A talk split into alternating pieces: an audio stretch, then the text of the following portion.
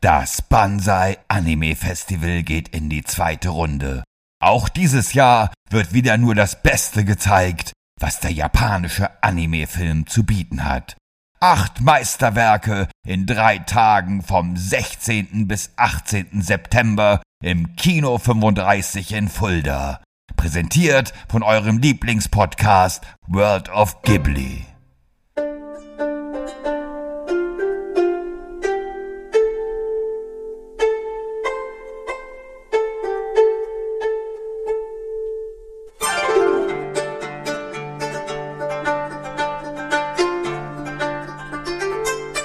Hallo und herzlich willkommen zur zehnten Episode von World of Ghibli, dem Podcast über das Studio Ghibli. Folge 10 mit einem ja, der bekanntesten und größten Filme. Aber zuerst möchte ich mich vorstellen. Mein Name ist Shaggy Schwarz. Ich bin Podcaster, Ghibli-Freund und mache so viel mehr, aber nicht ganz so viel wie mein werter Kollege, der heute auch wieder dabei ist.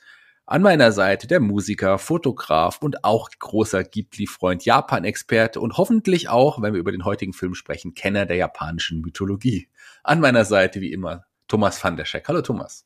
Konnichiwa, Shaggy Senpai. Konnichiwa, lieber Thomas. Freut mich sehr, dass du dir auch wieder die Zeit genommen hast, heute mit mir hier über einen ganz besonderen Film zu sprechen. Einen Film, der mich auch damals, glaube ich, so ein bisschen auch zum Studio Ghibli gebracht hat und von dem ich damals gedacht habe, das ist einer der besten Filme aller Zeiten.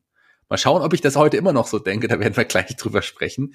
Ja, und vor allem ist es der Film, einer der zwei Filme, mit dem wir uns wahrscheinlich am allermeisten in die Nesseln setzen können bei der Ghibli-Fangemeinschaft. Ja, wir könnten ihn zerreißen, wir könnten ihn aber auch nach oben loben, denn beides äh, ist möglich. Oft ist es aber so, mittlerweile für Leute, die ja außenstehend sind, die jetzt nicht unbedingt große Anhänger des Studio Ghiblis sind, die sagen, das ist ein ganz, ganz toller Film. Ich, ich persönlich kann ja jetzt mal ein kleines Fazit vorwegnehmen. Wenn ich mit diesem Film anschaue, muss ich sagen, ich finde den nicht mehr ganz so geil wie damals. Ich finde den immer noch gut. Das ist immer noch natürlich ein, ein guter Film. Allerdings ist es kein Film und das überrascht mich sehr, weil jetzt nach dem wiedermaligen Schauen ähm, würde ich nicht sagen, dass der in meine Top 5, glaube ich, kommt. Und damals, äh, bevor wir den Podcast gestartet haben, habe ich gedacht, das ist safe ähm, Platz 3 Kandidat. Ja, und ich habe den Film ja erst gesehen, als ich quasi schon ein alter Sack gewesen bin und habe vorher schon andere Ghibli-Filme gesehen. Und ähm, deswegen war ich ein kleines bisschen über den extremen Hype von Prinzessin Mononoke überrascht. Aber da reden wir jetzt. Da reden wir jetzt drüber. Jetzt hast du den Namen endlich genannt für die Leute, die unseren Podcast hören und, äh, genau. und die Überschrift sehen, wissen natürlich, um welchen Film wir reden, auch Leute, die sich in Ghibli auskennen. Aber wir haben relativ spät den Namen Prinzessin Mononoke oder Monoke Hime, wie er im Original heißt, äh, noch nicht erwähnt. Aber worum geht's denn in Prinzessin Mononoke, lieber Thomas? Oh ja, das ist eine sehr komplexe Geschichte. Okay, ich versuch's mal einfach. Also, der Film spielt im altertümlichen Japan. Das Schießpulver ist bereits erfunden und es gibt die ersten Ansätze einer Industrialisierung, die aber noch in den Kinderschuhen steckt. Ashtaka, der junge Prinz eines im östlichen Japan lebenden Emishi-Stammes, wird bei der Verteidigung seines Dorfes gegen den Angriff des riesenhaften, zum Dämon gewordenen Kailas Nago von einem tödlichen Fluch befallen. Um diesen Fluch zu brechen, reist er in die westlichen Wälder und gelangt schließlich in die Heimat des Keilers, wo er zwischen die Fronten eines Krieges zwischen Arbeitern einer Eisenhütte gerät, die den Wald abholzen und Metalle abbauen und den Tiergöttern und Tieren des Waldes, die versuchen, ihr Territorium zu verteidigen. Ich hoffe, ihr könnt mir bis dahin schon mal folgen. So. So, jetzt geht's weiter. Dabei trifft Ashtaka auf San, ein Mädchen, das von Wölfen großgezogen wurde und auch Prinzessin Mononoke genannt wird. Sie kämpft auf Seiten der Tiere gegen die Herren Eboshi, die die Bewohner der Eisenhütte vor den Angriffen der Tiere und Tiergötter schützen will. Parallel versucht Lady Eboshi aber auch, sich gegen den Fürsten Asano zu verteidigen, der es auf die Eisenhütte abgesehen hat. Ashtaka versucht zwischen den Parteien zu vermitteln und Eboshi daran zu hindern, den Waldgott zu töten, dessen Kopf sie dem Kaiser bringen soll. Der Kopf des Waldgottes soll Gerüchten zufolge Unsterblichkeit verleihen. Der Kaiser bietet Eboshi im Gegenzug Schutz vor den ständigen Angriffen des benachbarten Fürsten. Dieser Krieg nimmt epische Züge an, als die Wildschweine der benachbarten Wälder hinzustoßen, um der Abholzung der Wälder ein Ende zu setzen, woraufhin ein Kampf auf Leben und Tod beginnt, den die Wildschweine haushoch verlieren. Parallel gelingt es Lady Eboshi aber auch, den Waldgott in eine Falle zu locken und ihm den Kopf abzuschießen. Sein kopfloser Körper verwandelt sich in eine schleimige Substanz, die allem das Leben aussaugt, was mit ihr in Berührung kommt. Durch den Schleim wird die Eisenhütte und fast der ganze Wald zerstört. Erst als Ashtaka und San dem Waldgott den Kopf zurückgeben, verschwindet dessen zerstörerische Kraft und er lässt aus den Resten des Waldes und den Ruinen der Stadt neues Leben sprießen. Was für ein Film. Was für ein Film, was für eine Inhaltsangabe, lieber Thomas. Da hast du dir auf jeden Fall sehr, sehr viel Mühe gegeben. Ist ja auch wirklich ein sehr komplexer Film mit einer sehr langen, komplexen Handlung. Das muss man ja auch schon mal sagen. Erschienen ist dieser Film 1997 in den japanischen Kinos und war bis dato der erfolgreichste japanische Film. Ähm, auch der erfolgreichste Film, der in Japan lief, hat sogar in dem Jahr ähm, Titanic ähm, überrundet, das ja bei uns im Westen deutlich erfolgreicher war, muss man sagen. Bei uns war das ja, ja bis zu dato der erfolgreichste Film. Ähm, Regie Hayao Miyazaki, wie könnte es auch anders sein? Drehbuch oder Hauptdrehbuchschreiber auch Hayao Miyazaki selber. Der Executive Producer, also der Main Producer dieses Films, war auch hier Toshio Suzuki. Musik Joe Hisaishi, wie könnte es anders sein? Und wie gesagt, 1997 ist der Film in japanischen Kinos gekommen. In Deutschland ist er wirklich auch der erste Ghibli-Film, der auf der Berlinale gelaufen ist. 1998 ist er auf der Berlinale gelaufen. Und da war Hayao Miyazaki persönlich übrigens in Berlin, damals um Vorstellung des Films, auch was Ungewöhnliches letzten Endes. Ähm, der Film ist 1999 in Amerika erschienen. Auch natürlich äh, Buena Vista Walt Disney äh, steckte da dahinter und äh, man hat damals auch das Miramax Studio oder Miramax Studio der Weinstein-Brüder, ähm, das war ja eine Tochtergesellschaft mittlerweile auch von Disney, die waren damals für den Film auch verantwortlich. Da gibt's auch einige gespannte Geschichten, was das Drehbuch angeht. Da werden wir da nachher nochmal drüber sprechen. Gerade das, die englische Drehbuchübersetzung in dem Fall, die ich meine. Lasse mich aber eine Sache ansprechen, die ich immer gerne anspreche. Das ist natürlich die Synchronisation. Denn der Film ähm, hat einige bekannte Synchronsprecher. Bei den Deutschen ist es eher so, dass man da auf Qualität gesetzt hat. Da hat man schon bekannte Synchronsprecher dazugeholt, gerade auch, weil es ein Film auf der Berlinale, da noch im japanischen übrigens Original, ähm, mit, mit, mit Untertiteln. Erst später in 2001 kam der dann auch nach Deutschland auf Deutsch über, übersetzt und da dann aber direkt auf VHS und dann auch nach kurzem, äh, einer kurzer Kritik der Fans auch auf DVD. Aber man hat trotzdem ein paar, ja, ein paar bekannte Synchron, deutsche Synchronsprecher ähm, eingesetzt, die man aber eigentlich wirklich nur kennt, wenn man sich ein bisschen mit, mit Synchron so ein bisschen auskennt. Und gerade auch so die Hauptsprecher sind es gar nicht so, die, die mir hängen geblieben sind, sondern das sind andere Sprecher, die, die ich gut kenne und, und die ich kurz erwähnen möchte, zumindest im Deutschen. So, auf die englischen Sprecher gehe ich gleich nochmal ein. Ähm, die Wolfsgöttin Moro wird zum Beispiel von äh, Maddy Rahl gesprochen. Das ist eine sehr bekannte Synchronsprecherin aus, aus meiner Kindheit auch gewesen, die unter anderem die Wildgans Acker bei Nils Holgersson, das ja auch eine ganz tolle Zeichentrickserie gesprochen hat.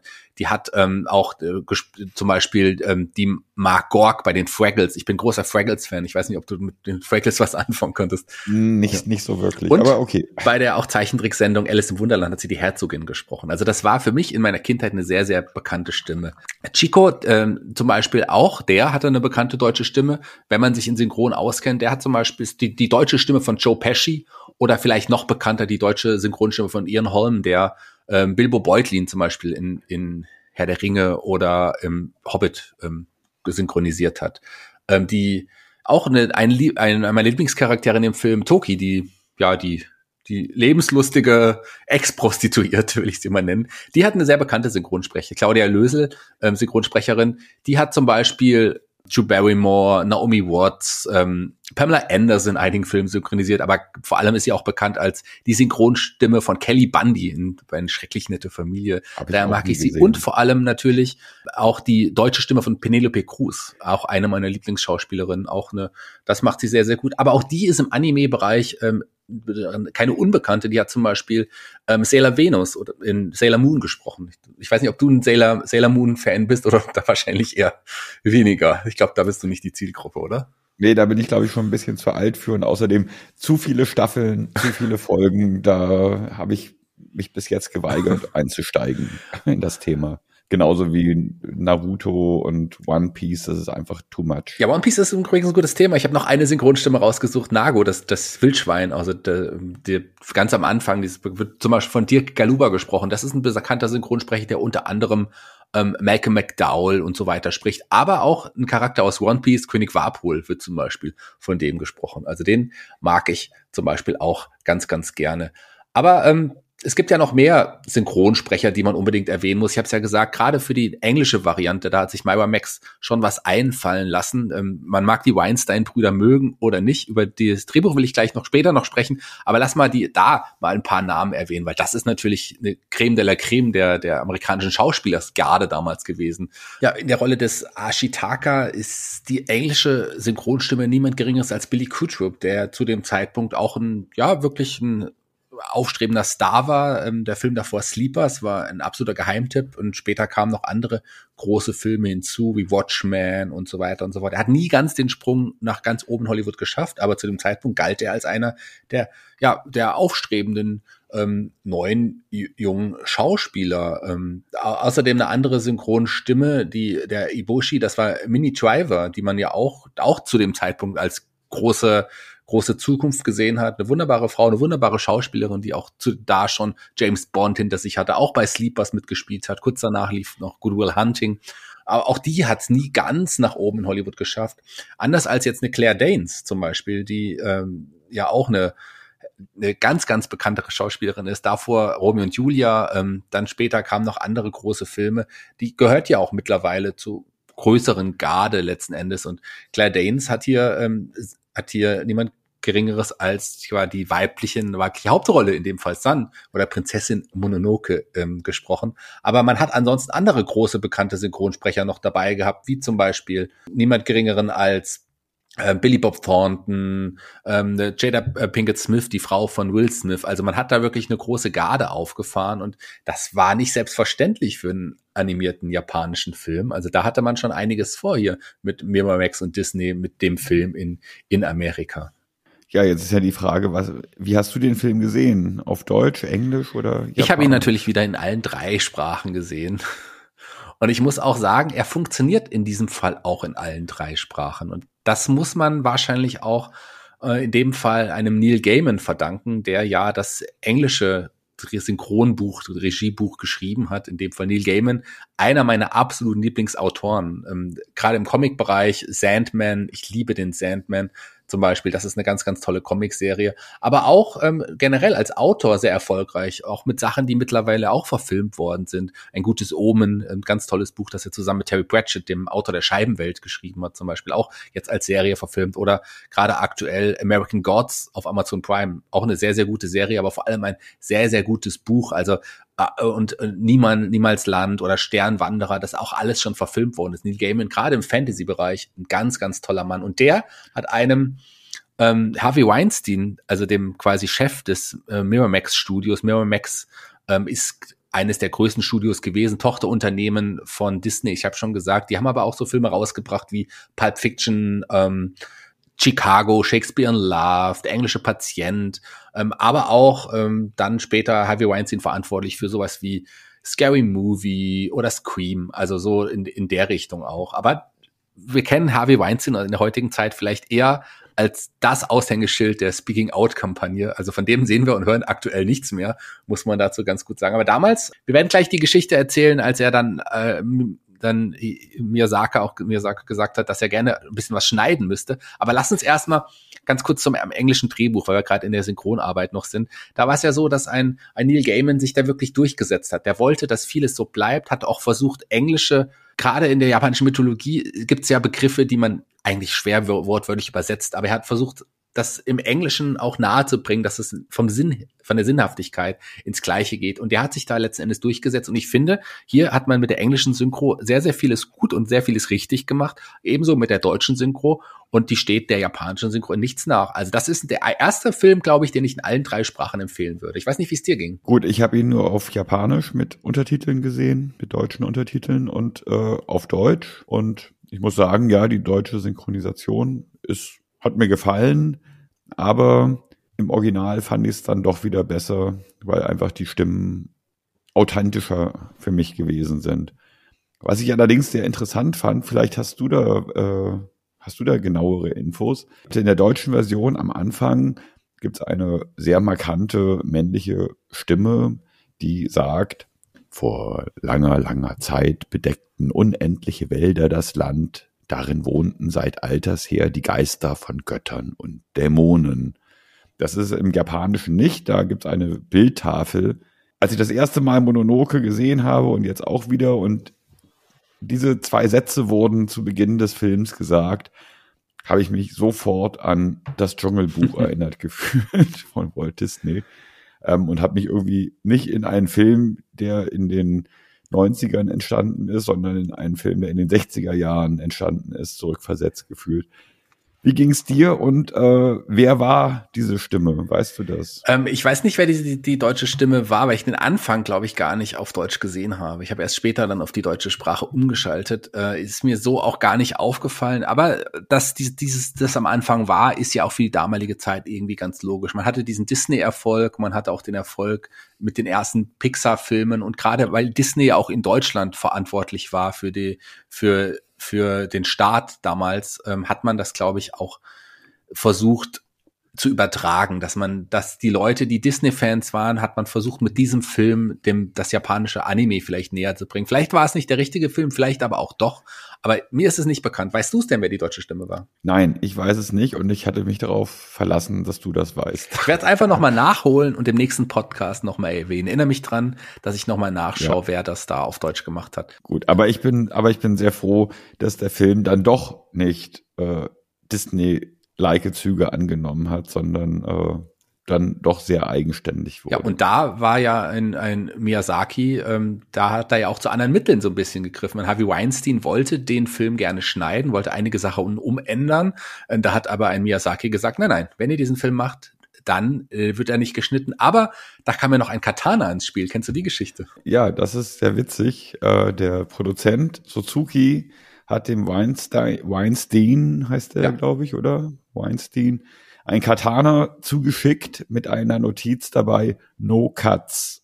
Ich meine, noch offensichtlicher konnte man es nicht machen, dass man äh, nicht wollte, dass an dem Film herumgedoktert wird. Und gerade Weinstein ist ja so jemand, dem gibt man eigentlich keine Widerworte. Also das ist schon, äh, war gerade was Hollywood angeht, äh, zu dem Zeitpunkt einer der wichtigsten Produzenten letzten Endes gewesen, hatte da schon Riesenerfolge, ist ja da noch größer geworden, ist aber jetzt äh, glücklicherweise, muss man ja sagen, durch die Speaking Out-Kampagne, da ist er ja, ja, äh, abgerutscht und ist nicht mehr, nicht mehr da, wo er mal war. Ähm, der hat, der hat diese Speaking Out Kampagne nicht überstanden. Da kamen einige Schauspielerinnen, einige Produzentinnen und einige ähm, ja auch Out Drehbuchautorinnen, die mit seiner Art sagen, ich will es mal umschreiben, nicht sehr glücklich gewesen sind und deswegen ist er auch weg vom Fenster. Aber lass uns zurück zum Film gehen. Genug über Weinstein geredet, das hat er auch gar nicht so verdient.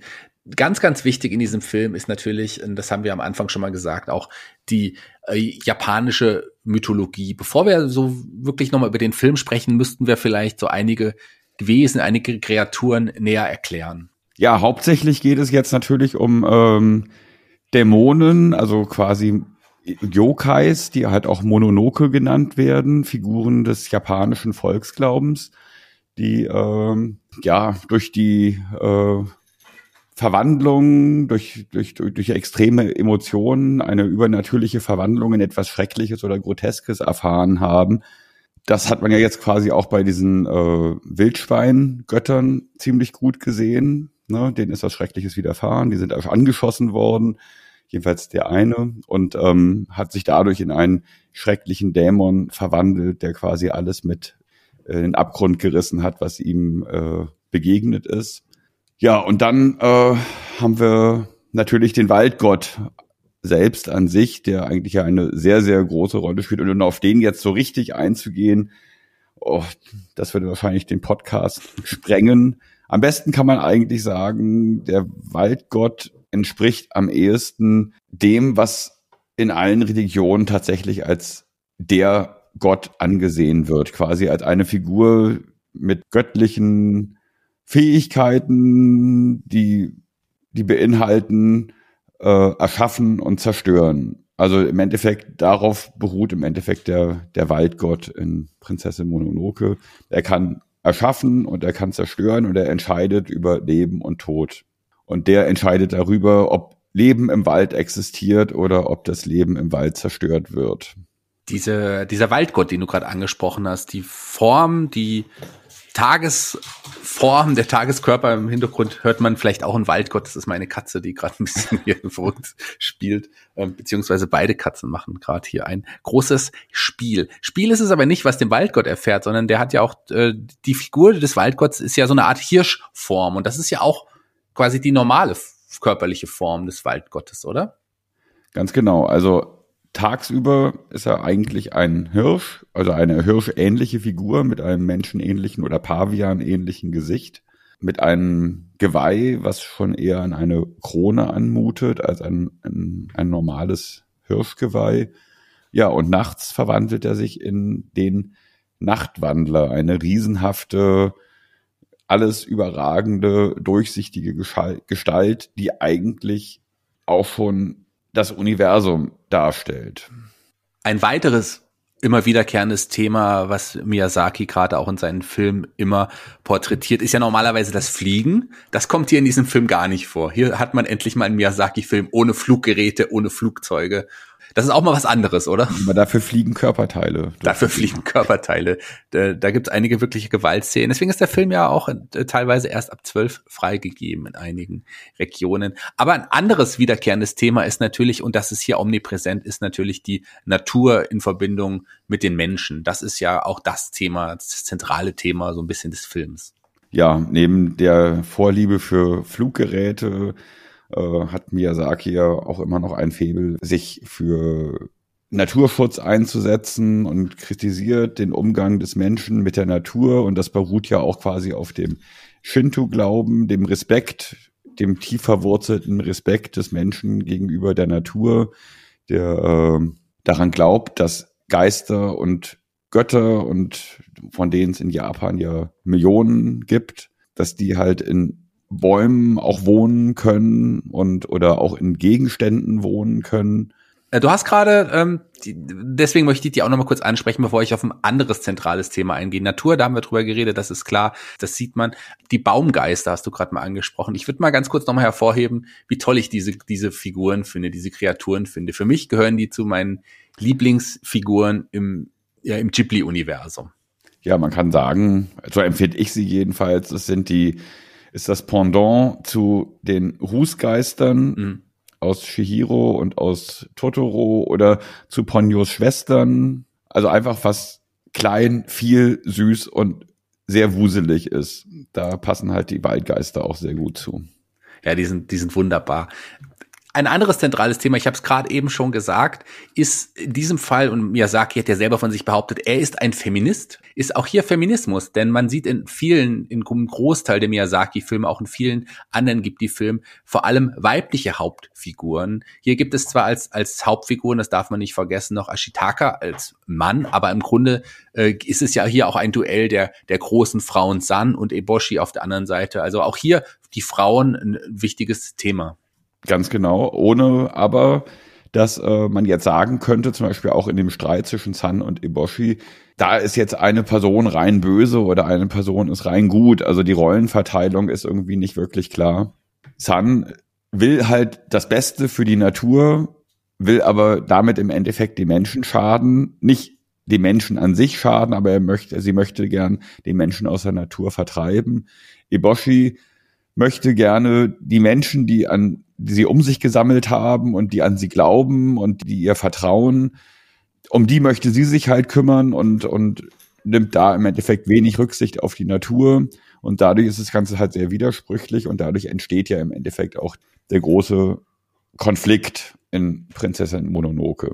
Das ist richtig. Und gerade auch das, was du gerade gesagt hast, haben wir auch schon oft angesprochen. Und auch das ist hier auch äh, zentral und auffällig. Diese, es gibt nicht das pure Böse, wie du es schon gesagt hast. Es ist immer so eine Grauzone. Es gibt kein Schwarz oder Weiß, sondern das sind wirklich Figuren, die aus ihrer Sicht richtig handeln, größtenteils. Und auch hier beide, ähm, beide Haupt, weiblichen Hauptcharaktere tun ja auch hier das Gleiche und handeln aus ihrer Sicht auch richtig.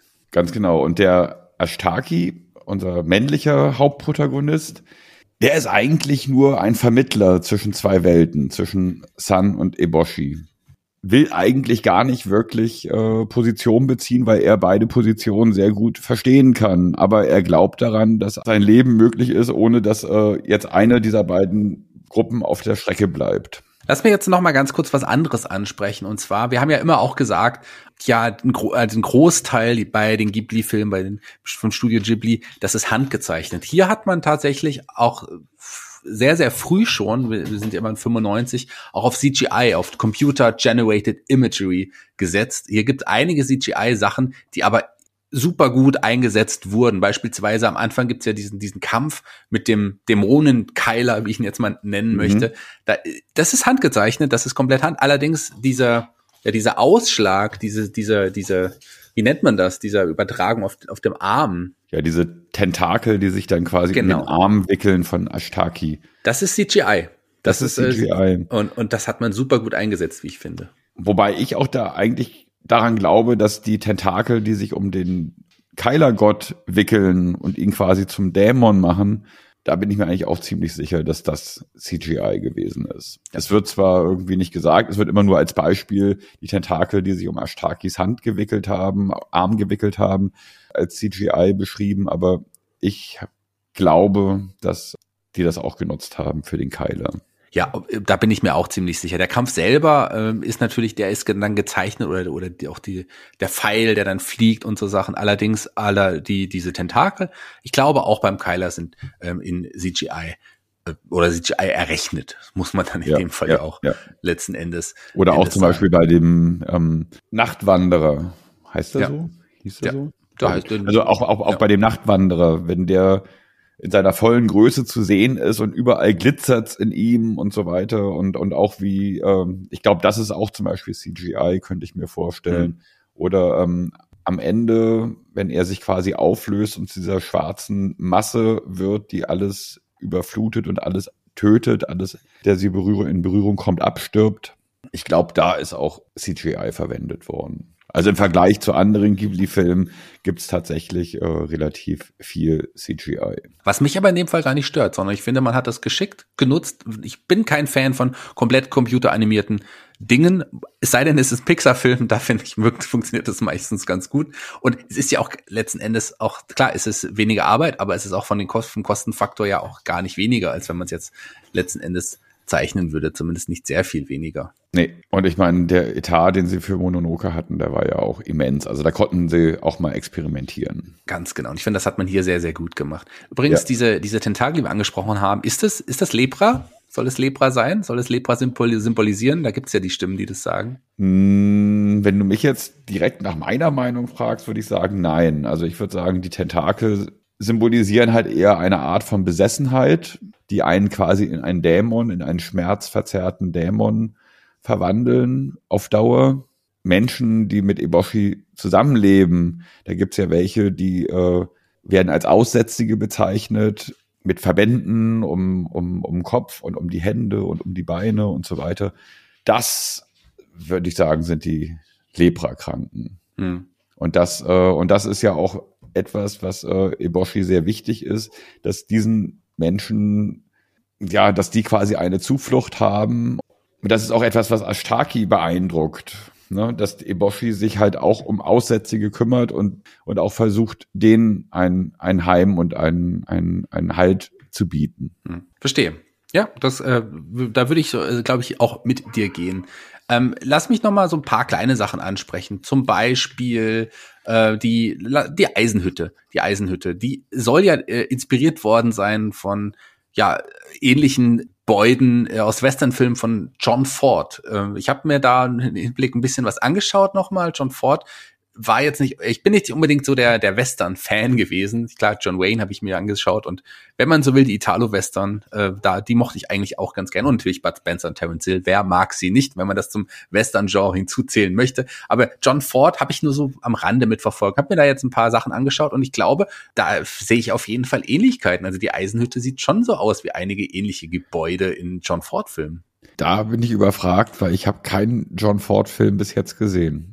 Also insofern kann ich dir das nicht sagen. Mach das mal, wenn du, wenn du dich für die Eisenhütte und so weiter interessierst. Lass uns jetzt aber mal zu ein paar, ja, Filmfehlern kommen, die auch hier immer wieder mal genannt werden. Zum einen, ich weiß nicht, ob du es mitbekommen hast, der verschwundene Zahn. Das ist eines der Filmfehler, die man hier nennt. Ist, bist du auch auf den gestoßen? Ja, darüber habe ich auch gelesen, dass mal äh, bei der Kette von Sun ein Zahn mehr zu sehen gewesen ist und mal ein Zahn weniger. Aber dann wird auch gesagt, ja gut, das kann aus der Perspektive jetzt gewesen sein. Und äh, also habe ich jetzt auch wieder mal nicht so als wirklichen Filmfehler empfunden. Genau. Geht mir zum Beispiel auch so mit dieser einen Szene, auch das gilt als Filmfehler, als Yakul, übrigens einer meiner absoluten Lieblingscharaktere in dem Film, das wunderbare Reittier von Ashitaka. Ähm, mhm. Mit dem fieber ich auch sehr, sehr mit. Der ist äh, irgendwann auch verletzt und in der nächsten Szene sieht man allerdings die, also das ist, als die gerade die Eisenhütte verlassen haben und, und Ashitaka angeschossen wird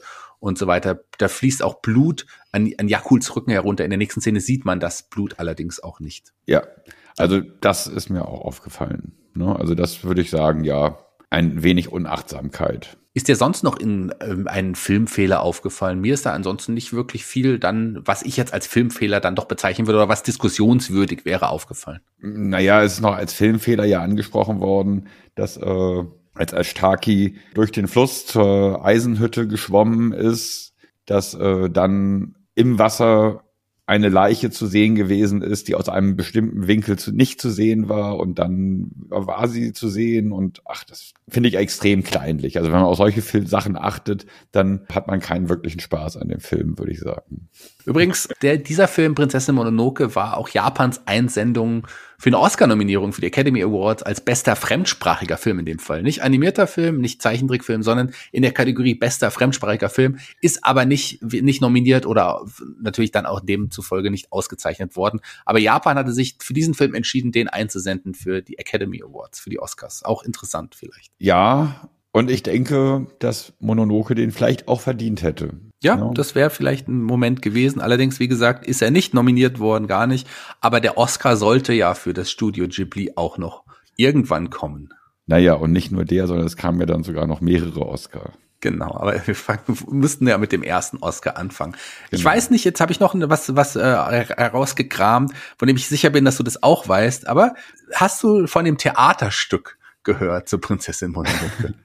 Ja, habe ich gehört und ähm, ich habe es natürlich nicht gesehen. Ich würde es gerne sehen, aber irgendwie habe ich den Eindruck, dass mehrere Filme von vom Studio Ghibli äh, jetzt irgendwie auch als Theaterstück umgesetzt werden, wie jetzt zum Beispiel demnächst Chihiros, also Spirited ja. Away, Chihiros Reise ins Zauberland, soll jetzt auch ein Theaterstück bekommen.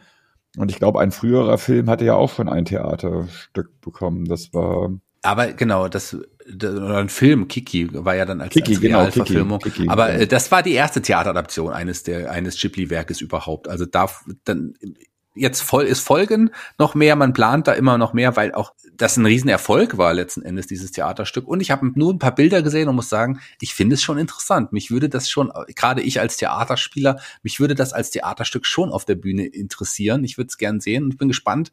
Ähm, das Studio war in der Produktion in dem Fall jetzt nicht beteiligt, man hat die Rechte freigegeben dafür. Allerdings ist das Studio sehr zufrieden so hörte ich zumindest, ähm, mit, mit dem Theaterstück. Und deswegen wird es möglicherweise auch noch weitere Theaterstücke geben. Hast du zufällig äh, irgendwelche Sequenzen sehen können auf YouTube oder sonst wo? Gibt es irgendwelche Mitschnitte? Ich habe nur Bilder gefunden, nur einige Bilder und die finde ich sehr, sehr interessant. Da zum Beispiel okay. Äh, Bilder von den Wölfen, die ja auch von Menschen gespielt werden, die dann in so großen, ja, Wolfs, es sind nicht Kostüme, sondern Gerüsten sind, die sie dann auch mit ihren Armen und Beinen äh, mitbewegen. Schon sehr interessant und spannend. wie bei König der Löwen. Ja, ja, nicht ganz so detailreich, sondern wirklich eher, das sind nur so, das sind nur Gebilde und Gerüste. Also es ist schon, das ist schon äh, kunstvoller, würde ich es mal behaupten. Das ist schon künstlerisch sehr wertvoll. Das sieht, äh, mir gefällt es zumindest sehr, das, was ich an Bildern gesehen habe. Okay, gut. Damit werde ich mich noch ein bisschen genauer beschäftigen. Das hast, da hast du mich jetzt neugierig gemacht. Mach das mal, schau es dir mal an. Es lohnt sich auf jeden Fall. Wollen wir noch über ein paar Szenen im Film sprechen? Gibt es da noch ein paar Szenen, die dir nahegegangen sind, die du, die, über die wir noch sprechen wollen? Ja, also für mich ist ja wirklich eine der schönsten, allerschönsten Szenen, nachdem der schwarze Schleim des Waldgottes den ganzen Wald mehr oder weniger vernichtet hat und die Eisenhütte vernichtet hat, als dann das Leben wieder anfängt zu sprießen und der erste Waldgeist auftaucht und damit im Endeffekt der Film zu Ende ist. Hm. Das ist für mich eigentlich so der, der schönste Moment im ganzen Film. Die letzten zehn Sekunden. Ja, ist ein wunderbarer Moment und ich würde das auch als schönsten Moment des Filmes bezeichnen, das ist irgendwie auch so eine Art, wie soll man sagen, eine Erlösung, so gefühlt, oder? Ja, also es wird zwar gesagt, der Waldgott wäre jetzt tot, der ist jetzt gestorben, aber der Geist des Waldgottes sorgt im Endeffekt dafür, dass die Natur wieder zu sich selbst zurückfindet und wieder anfängt zu sprießen und es alles wieder grün wird. Ja, und wie gesagt, und der Waldgott, äh, Quatsch, der, der kleine, kleine Waldgeist, der erste Waldgeist, der dann wieder auftaucht. Das ist halt ein sehr, sehr schöner Moment. Da weiß man so, jetzt geht's weiter, das Leben hat eine Chance. Wir haben ja schon über Miyazaki gesprochen, über seine Vorlieben, über seine wichtigen Themen. Etwas, was auch Miyazaki in seinen Filmen bisher fast immer begleitet hat, ist natürlich eine Person namens Joe Hisaishi. Auch der ist hier in diesem Film maßgeblich für die Musik verantwortlich gewesen. Und du äh, als, ich nehme es jetzt schon mal vorweg, wir kommen ja gleich noch zum VOG-Ranking, das ihr übrigens überall in unseren Social-Media-Kanälen immer aktuell ansehen könnt. Ähm, da kommt jetzt auch nach dieser Folge auch dann das neue VOG-Ranking heraus und das könnt ihr euch dann nochmal genau anschauen. So, ähm, wie findest du die Musik hier? Also ohne sie jetzt zu bewerten, gibt es da irgendwas, was du jetzt schon äh, erwähnen möchtest, was für dich sehr, sehr wichtig ist? Das Thema Grundthema des Films ist ja auch sehr eingängig. Das stimmt und ich mag den Soundtrack auch wirklich sehr. Und ich würde auch sagen, es ist mit Abstand von allen Joe Hisaishi Soundtracks der dramatischste. Es gibt wirklich sehr, sehr, sehr, sehr dramatische Momente, die ich wirklich toll finde. Was ich ganz witzig fand beim Abspann des Films, in der japanischen Version jedenfalls, wird der Abspann von dem Countertenor Yoshikazu Mera gesungen. Mhm. Und wenn man es nicht besser wüsste, würde man sagen, oh, da singt ja eine Frau, den singt eine Frau, aber in Wirklichkeit, und in der englischen Version ist es auch tatsächlich eine Frau, die das singt, aber in der japanischen Version ist es ein kleinwüchsiger Kontertenor, den man quasi mit einer Frau quasi stimmlich wirklich verwechseln könnte. Also fand ich sehr, sehr gut. Habe ich auch getan. Mir war das nicht bewusst. Mir war das tatsächlich nicht bewusst. Ich habe auch jetzt vom Namen einfach nicht weiter gedacht. Ich habe den Namen natürlich gelesen, aber ich habe mir da nicht weitere Gedanken gemacht. Interessant, wieder etwas gelernt von dem lieben Thomas. Lieber Thomas, wollen wir dann auch zum Ranking kommen? Ja, lass uns das mal machen. Ne? Dann lass uns da auch direkt zum Walk-Ranking kommen. Ihr kennt das. Wir haben sechs verschiedene Kategorien, bei denen wir maximal acht Punkte geben. Da wählen wir den Durchschnitt und setzen das mit unserem persönlichen Geschmack gleich. Und wie ich es eben auch schon gesagt habe, könnt ihr euch das Walk-Ranking überall anschauen in unseren Social-Media-Kanälen. Da ist es immer auf dem neuesten Stand. Das kommt immer ein paar Tage nach der aktuellen Folge, posten wir auch das äh, aktuelle Ranking. Ähm, fangen wir doch an mit der Umsetzung. Wie viele Punkte gibst du der Umsetzung, lieber Thomas? Ja, die Umsetzung ist einfach auch wieder mehr Etat zur Verfügung ist und mehr, mehr Leute an dem Film mitgearbeitet haben.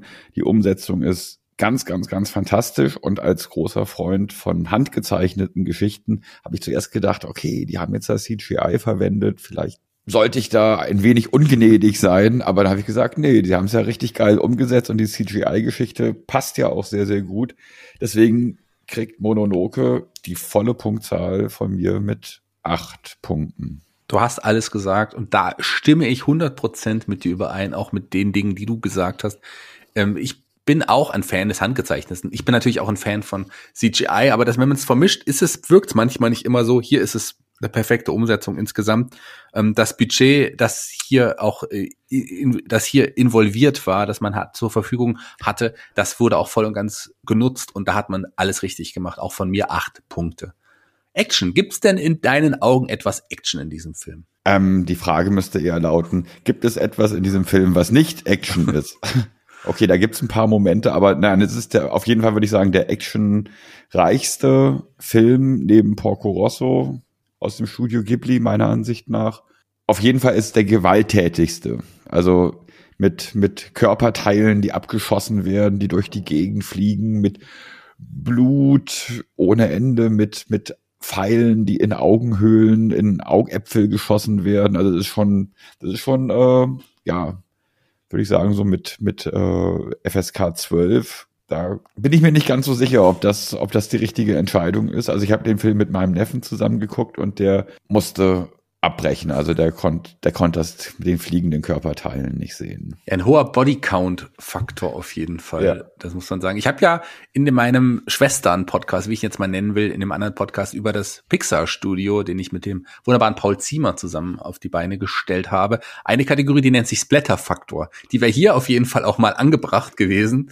wahrscheinlich höher als in den meisten anderen Pixar-Filmen, außer vielleicht mal Toy Story ähm, wo sie auch zum Zuge kommt. Aber hier ist es auf jeden Fall ähm, auch bei mir. Du hast die Punktzahl ja noch nicht vergeben. Nee, aber ich gebe eine acht. acht genau. Da, aber auch, ähm, auch ich sehe das hier, das ist wirklich für mich sogar actionreicher als Porco Rosso. Insgesamt, da ist natürlich andere Action zu sehen. Hier ist irgendwie so, hier sind gibt's viele Kämpfe, da ist viele Luftkämpfe und so weiter. Ich finde es noch actionreicher und bei Porco Rosso habe ich schon die acht Punkte gegeben. Da komme ich einfach auch nicht hier vorbei, auch hier acht Punkte zu geben. Ganz anders beim Humor. Da bin ich diesmal nicht so oft zum Lachen gebracht worden. Ich weiß nicht, wie es dir ging. Nee, zum Lachen nicht wirklich, aber ich habe sehr viel geschmunzelt, vor ja. allem über die äh, Mädels aus der Eisenhütte. Die fand ich wirklich sehr, sehr amüsant. Ja, und die Waldgeister waren natürlich irgendwie auch sehr, sehr niedlich und die haben lustige Sachen gemacht. Und als Ashtaki den verletzten Menschen aus der Eisenhütte durch den Wald getragen hat, dass dann die die Waldgeister sie imitiert haben und sich auch irgendwie Huckepack genommen haben und durch die Gegend gelaufen sind. Und das war alles, fand ich irgendwie sehr, sehr niedlich. Also es war jetzt nichts wirklich zum Lachen, aber viel zum Schmunzeln. Und ja, ich habe mich für vier Punkte entschieden, was den Humorfaktor angeht die äh, gerade die Frauen in, in der Eisenhütte, die sind auf jeden Fall sehr unterhaltsam und auch die Baumgeister sind wirklich süß. Das hast du, hast du richtig gesagt. Ich habe auch ein paar Mal geschmunzelt. Ähm, letzten Endes aber war ich eher auch wirklich tief drin in der Story. Ich war gefesselt. Ich hatte dann eher manchmal auch die, die eher die Hand vor die Augen gehalten in einigen Momenten, weil es einfach auch das Blätterfaktor so hoch war. Ich habe weniger geschmunzelt als bei vielen, vielen anderen ähm, Ghibli-Filmen. Deswegen gibt es bei mir hier für die Humor-Kategorie nur drei Punkte. Sehr gut. Kann ich auch ein Stück weit nachvollziehen, ja. Aber trotzdem, bei mir sind es vier. Du hast wahrscheinlich auch gelacht, als dann Körperteile geflogen sind, so wie ich Ja, sehr, sehr, sehr laut brüllend habe ich ne, auf, auf dem Sofa gelegen, ja, ja.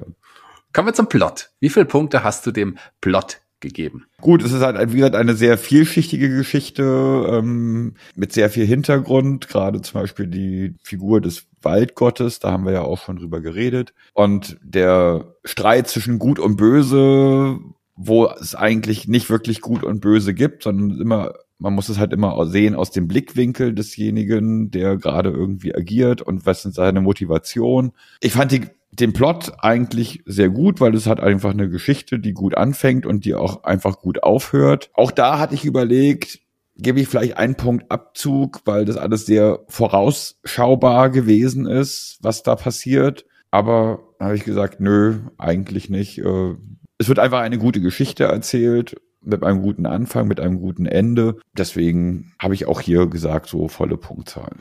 Acht Punkte. Acht Punkte von deiner Seite. Du hast gerade was angesprochen, was mich nämlich dazu gebracht hat, einen Punkt abzuziehen. Und zwar, weil wirklich einiges sehr vorausschauend ist. Ich wollte auch mal überrascht werden, aber das war auch nicht der Film, um jetzt arg überrascht zu werden. Das war eher der Film, den man verfolgt mit einer wichtigen Message und so. Genau, und die Message, es geht um den Konflikt. Ja, ja, genau. Ja. Und, und das steht dem natürlich bevor. Aber trotz allem hat es hier bei mir nicht gereicht, die volle Punktzahl zu geben. Ich mag den Plot natürlich sehr, aber die acht Punkte gibt es von meiner Seite aus nicht. Es gibt nur klingt jetzt extremer, als es ist, sieben Punkte. Hm. Die Musik. Wir haben ja Johi Saishi schon angesprochen, auch, ähm, auch so den, den, das Stück am, am Abspann, am Abspann. Ähm, aber nochmal, wie bist du auf deine Punktzahl gekommen und wie beträgt die beim Thema Musik? Ja, also, wie gesagt, die Musik ist sehr, sehr gut, finde ich, und die ist auch äh, für andere Filme und Soundtracks von Hisaishi ist der auch schon sehr außergewöhnlich, weil der halt sehr dramatisch ist und durch die, durch die Percussions irgendwie auch sehr treibend ist, durch die Trommeln. Und ich finde, die Musik unterstützt auch wieder sehr, sehr gut äh, die Handlung. Aber es gab mir ein klein bisschen zu wenig wirklich Stücke, Songs, Melodien, die so richtig, richtig, richtig fett im Ohr geblieben sind. Daher kriegt er nicht die volle Punktzahl, aber immerhin eine wirklich gute sieben. Und da sind wir uns relativ einig. Also ich fand die Musik sehr, sehr passend. Die hat die Bedeutung des Films nochmal unterstrichen. Sie hat einige Szenen bedeutungsvoller gemacht. Einfach Isa Ishii ist ein Meister darin, ein, äh, Musikthemen zu erarbeiten, die einem den Film einfach bereichern, die einzelne Szenen einfach noch stärker, noch intimer machen. Und das schafft er durch seine Musik. Das hat er auch hier geschafft. Es gibt nicht diesen Moment, also ich, ich es ist jetzt für mich nicht kein Soundtrack, den ich so hören würde, glaube ich. Ähm, einfach weil der so eins zu eins zu dem Film gehört und wirklich auch die Szenen bereichert. Und das ist auch der Grund, warum ich hier sage, in dem Fall, da fehlt für mich so das Stück, was dann im Kopf letzten Endes bleibt, was es überragt. Und auch von mir gute und sehr, sehr gute und äh, lieb gemeinte sieben Punkte. Ganz genau. Also es sind fast acht, aber es sind gut gemeinte sieben. Ja, weil es ist ein toller Soundtrack, ähm, aber ja. irgendwas fehlt zu den acht Punkten. Ich kann es auch nicht ganz genau beschreiben. So ging es mir auch, ja beim Heulsusen-Faktor kann ich auf jeden Fall ganz äh, viel deutlich genauer beschreiben, warum hier nicht acht Punkte gekommen sind. Ich glaube, du wahrscheinlich auch. Ja, also für mich war der Heulsusen-Faktor wirklich nicht sonderlich hoch. Der einzige Moment, wo ich äh, wirklich Pipi in die Augen bekommen habe, das war, als alles anfing, nachdem alles zerstört war, anfing wieder zu grünen und der erste Waldgeist aufgetaucht ist. Quasi der Film endete mit einer Träne, die mir hm äh, über die Wange geflossen ist. Aber davor waren eigentlich für mich keine Momente des Heulsusen-Faktors. Aber diese letzte Szene, die letzte, die letzten zehn Sekunden, die waren so liebenswert. Deswegen kriegt er immerhin noch von mir drei Punkte für den Heulsusen. Oh, nur drei Punkte. Das überrascht mich dann doch ein wenig. Ich habe auch die ähnliche, ähnliche Herangehensweise letzten Endes gehabt. Es gab jetzt nicht so den Moment, wo ich dann wirklich geheult habe. Es gab aber viele Momente, wo ich mitgefiebert habe mit den Charakteren, auch mit, mit ja, ich muss ihn noch mal ansprechen, Jakul, den ich einfach irgendwie mag. Ich mochte den, den, den das Reittier sehr, sehr gerne. Das war mir, das hat irgendwie eine Sonderstellung für mich in diesem Film. Da gab es so Momente, wo man einfach auch mitgefiebert hat mit den einzelnen Charakteren. Die waren aber, da hat man so sehr mitgefiebert, dass man gar nicht, gar nicht darauf konzentrieren konnte, ja, traurig zu sein, sondern man war eher ängstlich, so in einigen Momenten. Das Ende ist natürlich ein wunderbarer, wunderschöner Moment, der einen sehr berührt hat und da gab es ein paar kleine Momente sowas, aber das Ende überragt das natürlich sehr. Und für mich, also da muss ich deutlich mehr Punkte geben als du, aber weil ich mich hat das sehr, sehr mitgenommen und erfreut und aber auch, auch zum Weinen gebracht. Und von mir gibt es fünf Punkte für den Heulsusen. Fünf Punkte, okay. Fünf. Das heißt, äh, ja cool, das Reittier, nachdem es angeschossen worden ist, hat quasi deine Bewertung auf fünf Punkte gehumpelt. Ja, auf jeden Fall. Also, ja, cool, da, da habe ich mitgefiebert. Da hatte ich Angst, dass der okay. Äh, von uns geht. Äh, macht bei mir und witzigerweise, wenn wir die Punkte zusammen, wir sind bei einigen Kategorien unterschiedlich, aber am Ende kommen wir aufs Gleiche raus. Macht einen Zwischenwert, wenn man das dann durch sechs teilt, auf von uns bei, bei uns beiden von 6,3, witzigerweise. Mhm, ganz genau, ja. No. Beide auf 6,3 äh, macht dann aber auch, bin ich gespannt, wie du zu deinem persönlichen Geschmack, Geschmack gefunden hast, weil ich weiß, äh, da gibt's Filme, die du deutlich mehr magst. Genau, also ich mag Prinzessin Mononoke, es ist ein schöner Film und ich kann nur bedingt verstehen, dass sehr, sehr viele Leute, Fans des Studio Ghiblis, Mononoke als den besten Film ansehen. Also bei mir ist das leider nicht der Fall. Ich kann von acht möglichen Punkten, was den persönlichen Geschmack angeht, leider nur sechs geben, weil es einfach Filme gibt wie zum Beispiel Letzten Glühwürmchen oder Totoro oder Filme, die wir erst noch besprechen werden, ja, von mir wahrscheinlich wesentlich höher bewertet werden. Ich tue mich ein bisschen schwer bei der, beim persönlichen Geschmack. Also da habe ich mich wirklich sehr, sehr schwer getan, den einzuordnen, weil ich mag diesen Film sehr. Ja, das, ich mag den auch, also ja. das hat damit nichts zu tun. Ne? Nee, nee, habe ich schon verstanden. Aber mir war es ja noch mal schwieriger, weil ich mag diesen Film sehr und ich mag, es gibt auch Filme, die ich deutlich mehr mag.